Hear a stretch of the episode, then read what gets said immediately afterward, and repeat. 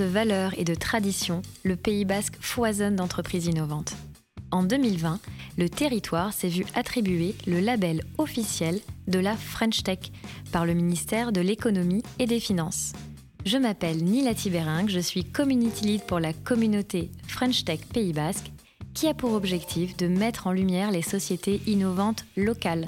Tous les jours, l'association accompagne des femmes, des hommes ambitieux, avec pour objectif de les soutenir, de leur apporter de la visibilité et de créer des synergies avec l'écosystème. Elle œuvre également pour favoriser leur développement à l'international.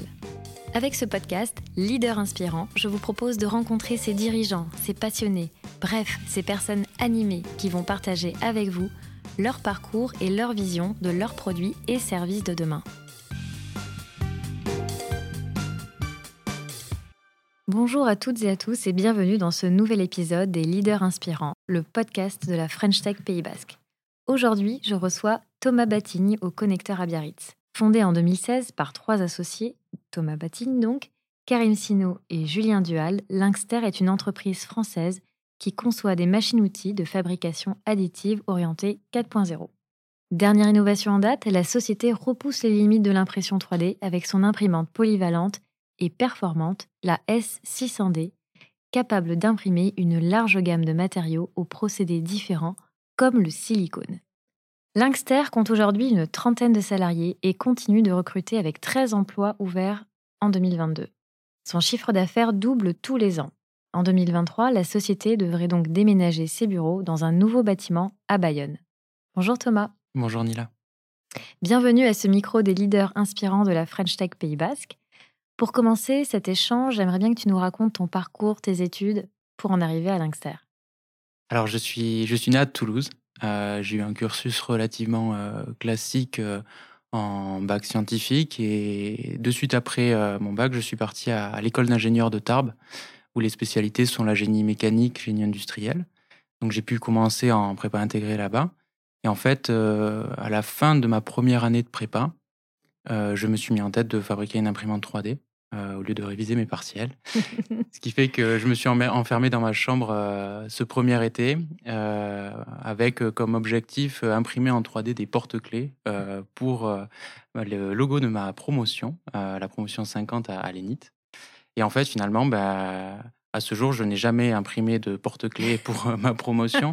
en fait, les, les premières, premières pièces pardon, que j'ai imprimées, ce sont des, des pansements de recherche pour la cicatrisation des sujets diabétiques. Euh, donc en fait, c'est un projet qui a démarré vraiment, euh, euh, voilà, avec un concours de circonstances complètement aléatoire, avec le CHU de Rangueil à le CHU Rangueil à Toulouse et Urgo, l'industriel fabricant de, pansements.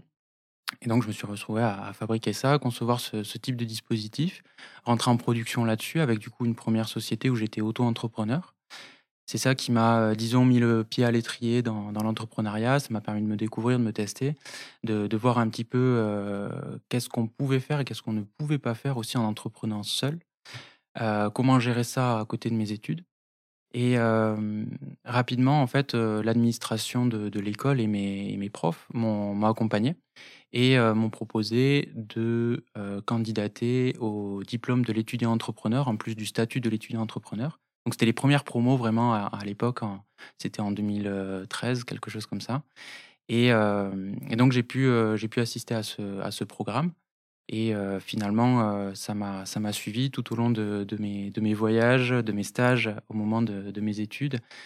donc je suis parti en Allemagne, je suis parti en Australie, à Melbourne.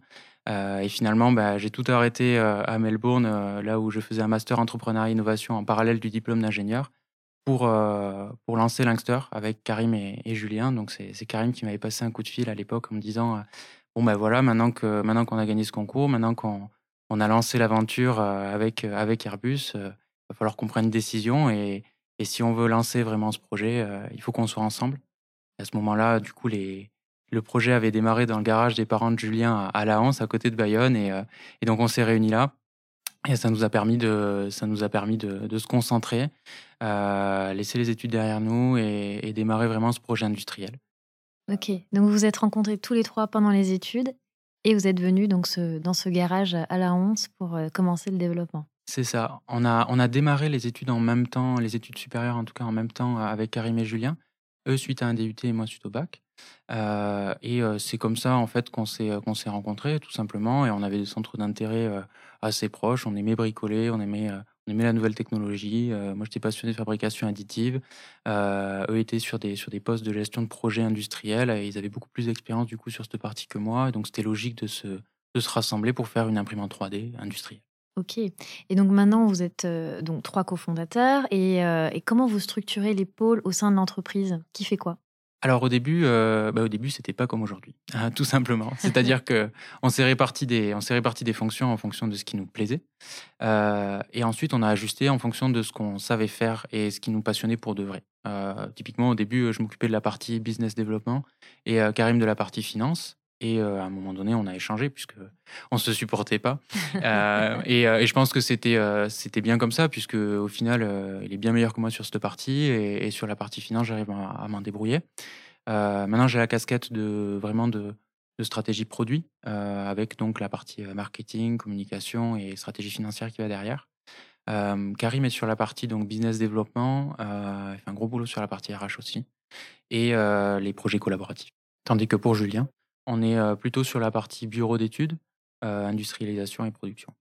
Et donc du coup, comment est arrivé le développement de cette imprimante S600D qui est unique au monde? Donc initialement, la, première machine du coup qu'on avait faite s'appelait la DS 2016. C'était une imprimante 3D thermoplastique uniquement, qui avait des fonctionnalités intéressantes hein, à l'époque sur le, sur le marché, mais ce n'était pas suffisant pour faire émerger vraiment l'Inkster et se protéger de la concurrence qui allait, qui allait débarquer. Donc on a introduit la notion de, changement d'outil, de modularité en fait en, 2018. On l'a présenté sur le salon 3D Print à Lyon.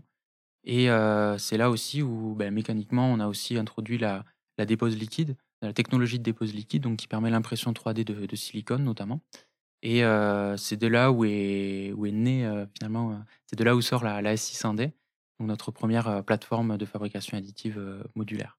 On voulait vraiment répondre à ces problématiques de fabrication d'urgence. Euh, quand on veut fabriquer dans l'urgence, on pense de suite à la fabrication additive. Aujourd'hui, c'est euh, classique dans l'industrie. On voit des imprimantes 3D partout, même chez les particuliers. Sauf qu'en fait, ces problématiques sont à moitié résolues puisque les machines sont monomatériaux. Alors que ces problématiques sont, euh, diverses sur tout un tas d'applications différentes et demandent des, matériaux différents. Et donc la 600D résout ce, problème de fond et amène du coup la fabrication additive quelque part dans une nouvelle étape de son développement. Excellent. Et du coup, hier, on a vu la création d'une tasse en live. c'est vrai que c'est assez impressionnant de voir tous ces matériaux sur cette table de matériaux incroyables que vous avez pu imprimer. Et du coup, prochainement, vous allez, vous allez présenter à Détroit l'imprimante S600D. Pourriez-vous nous dire un petit peu quelles sont vos ambitions sur le marché américain? Alors, c'est venu petit à petit. On a d'abord essayé de, fiabiliser nos, produits et nos process en France. Donc, il y a des S600D à peu près partout en France aujourd'hui. ensuite, on a monté une chaîne de distribution et de revente sur les pays limitrophes à la France, donc un petit peu partout en, Europe et au Royaume-Uni. Et on s'est dit, c'est parti, il est temps de se, jeter dans le grand bain, d'aller découvrir le, territoire américain, d'aller s'acculturer, d'aller du coup présenter nos produits à, à ce, marché qui est immense euh, et qui est aujourd'hui le plus grand en, fabrication additive. Et euh, ce qu'on prévoit du coup de, faire, c'est vraiment s'implanter là-bas pour euh, permettre une certaine proximité avec nos, clients. C'est quelque chose qui, qui nous caractérise en France, c'est quelque chose qui nous caractérise en Europe. On ne veut pas que les, distances finalement se fassent ressentir dans la qualité de service qu'on peut avoir avec nos clients. Donc on prévoit de, bah, vraiment d'aller installer une antenne là-bas pour pouvoir distribuer, accompagner nos produits et aller résoudre les problèmes des Américains. Belle ambition. Et du coup, c'est vrai que vous, vous construisez ces imprimantes 3D, mais vous construisez aussi, enfin, vous créez et vous développez des nouveaux matériaux qui vont aussi servir dans, dans, vos propres imprimantes. Est-ce que tu peux nous en dire plus? En plus, elles sont biosourcées. C'est ça, on a un petit peu la double casquette. Donc, on, conçoit et on fabrique nos machines avec donc une chaîne de sous-traitance locale. Donc, toutes nos machines sont fabriquées et, vérifiées à Bayonne. Et ensuite, euh, à côté de ça, nos machines sont ouvertes, c'est-à-dire qu'on peut travailler avec à peu près n'importe quel matériau qu'on peut trouver sur le, sur le marché. Et euh, sur certaines des technologies euh, innovantes que propose Linkster, on se doit de proposer des matériaux qui sont eux aussi innovants. Et donc, on, réinvente certains, certains matériaux, on les, on les modifie, on les reconçoit, on les reformule.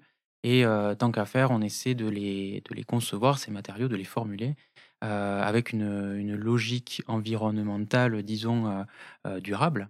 Donc, tout ce qui va être de l'ordre des liants dans les pâtes céramiques et, métalliques, ce sont des liants qui sont biosourcés, des liants qui sont aqueux, avec des, chaînes carbonées qui sont très courtes. dès qu'on travaille avec des matériaux, des matériaux thermoplastiques, on va essayer d'utiliser le bon thermoplastique au bon endroit, avec un bon indice de, recyclabilité. Voilà, c'est des choses qu'on essaye d'insuffler. Ce c'est pas des choses sur lesquelles on communique beaucoup, puisque ça nous paraît logique. Et finalement, pour le client, ça doit être assez transparent puisqu'il a besoin d'une pièce avec sa machine, tout simplement. mais si on peut avoir finalement les mêmes résultats avec une logique environnementale viable, bah, pourquoi pas, pourquoi pas le faire. Mais très bonne transition parce que tu parlais justement de la recyclabilité et le recyclage est important. Comment tu, comment tu traites ce sujet-là au sein de Linkster Donc à, Linkster, on, forcément, on fabrique des choses, donc on génère un petit peu de déchets. Euh, et c'est le cas pour la pour l'impression 3D, puisqu'on imprime beaucoup en 3D, euh, pour la R&D et pour la production de pièces constitutives de nos de nos machines, donc les imprimantes 3D qui qui impriment pardon, des pièces pour des imprimantes 3D, pour faire écho au mouvement open source euh, RepRap du coup des années 2010. finalement, ces, ces, déchets, en fait, tout simplement, on les, on les trie et on les identifie. ils restent propres, qui en font des très bons candidats en fait pour, pour être recyclés, puisque généralement dans les problématiques de recyclage, il y a le nettoyage, la pureté et l'identification des, gisements. Et donc là, pour le coup, on est sur des, sur des matériaux extrêmement recyclables et qui ont toutes les, propriétés de, recyclabilité. Et ensuite, on travaille avec des antennes locales ou même nous en interne à la revalorisation de, ces matériaux sur des produits tiers, des produits dérivés ou même des, des sous-produits qui peuvent servir à la fabrication additive. Alors, au niveau du développement de Linkster, vous avez votre donc, chiffre d'affaires qui expose depuis plusieurs années et puis vous avez fait des levées de fonds. Euh, quels sont vos objectifs à court, moyen et long terme? Alors, euh, c'est vrai que donc Linkster grandit euh, rapidement. On essaie de ne pas brûler les étapes. On est passé par une, phase de préamorçage avec des acteurs locaux, avec la région, avec la communauté d'agglomération, avec des banques en local, avec le Crédit Agricole notamment. on est passé par une étape d'amorçage, cette fois-ci en ouvrant le capital après avoir du coup pu valoriser la société grâce à des précommandes, grâce à une traction marché qui était importante. Donc là-dessus, on a, on, a pu, on a pu commencer à, collaborer avec un fonds d'investissement industriel régional, avec un business angel aussi industriel régional. Et là, du coup, on se projette sur la prochaine étape de la, de la vie de la société, qui va être de finalement transformer l'essai sur notre développement international.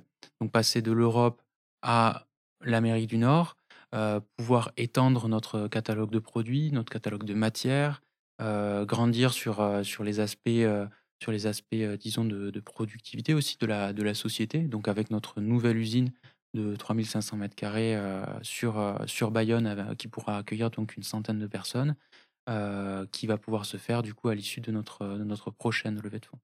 Parfait. Alors, euh, une petite question quand même sur le lynx. Le lynx, c'est votre logo chez Lynxter. Alors, est-ce que tu as une petite histoire qui nous explique pourquoi le lynx et pourquoi ce logo? Alors, le lynx, euh, le lynx, c'est un animal euh, relativement rare. C'est un animal rapide. On parle souvent de, l'œil de lynx. Et en fait, ce sont des, ce sont des, petites notes qu'on voulait donner à, à Lynxter euh, étant donné qu'on propose du matériel assez haut de gamme, euh, précis, expert. Euh, et donc, ce sont des, choses qu'on retrouve en fait dans le, dans le Lynx. Et le en fait, c'est pour le 3 en latin, donc 3 pour 3D, pour 3 associés, pour les trois côtés de la machine, qui est un triangle en fait. Donc, on, on a beaucoup de triptyques en fait dans nos, raisonnements et, et, quelque part on voulait lier les deux avec donc un, nom avec des, consonances euh, technologiques et suffisamment large pour nous permettre de concevoir à peu près euh, tout ce qu'on veut, euh, du coup, pour les, nombreuses futures années de, de Linkster. Et ce que tu m'as dit hier aussi, quand on a visité vos locaux à la Technocité à Bayonne, c'est que quand on regarde le, lynx, donc le logo, on voit le lynx, mais on voit aussi.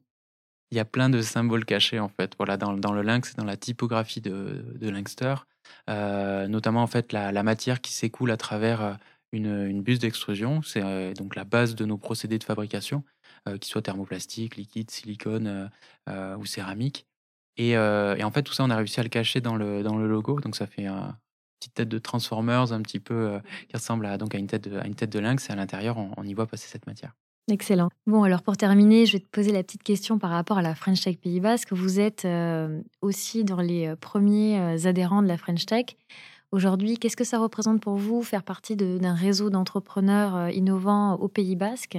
Et puis tu nous parleras peut-être aussi du, prix que vous avez reçu du NA20 alors ouais, la, French Tech, du coup, euh, c'est euh, quelque part euh, une, reconnaissance d'ancrage territorial qui fait, qui fait sens au niveau national. Ça nous permet de nous rassembler entre entrepreneurs, de se serrer les coudes. c'est pas forcément facile tous les jours. On a des, problèmes particuliers, des réussites particulières en tant qu'entrepreneur. la, French Tech permet de, fédérer donc ce réseau euh, comme tous les réseaux, et je pense que c'est important, chacun, va avoir ses, petites spécificités. Euh, et là, en l'occurrence, sur, euh, sur la French Tech, on, on, a une antenne territoriale, donc la French Tech Pays Basque, dans laquelle on s'identifie. C'est pour ça qu'on fait partie des, premiers adhérents. Et, et en témoigne le, prix, justement, voilà, un avin qu'on a, pu, qu'on a pu recevoir en fin d'année dernière, qui est un prix qui félicite les initiatives RSE en entreprise. Et ce sont des problématiques voilà, qui, nous sont, qui nous sont chères, qui sont logiques euh, pour, euh, pour l'équipe, qui sont complètement ancrées dans nos valeurs. C'est des choses sur lesquelles on ne communique pas forcément dans un milieu industriel. Et euh, quelque part, le fait d'être mis en avant grâce à ce, à ce programme, c'est plus qu'un prix, c'est un, un, programme avec donc 20, 20 autres, 19 autres lauréats. c'est un témoignage de, de, de, sens dans nos, dans nos actions voilà, tout simplement, c'est quelque chose qu'a organisé du coup euh, la French Tech euh, au niveau euh, régional avec les différentes entités locales de, la French Tech.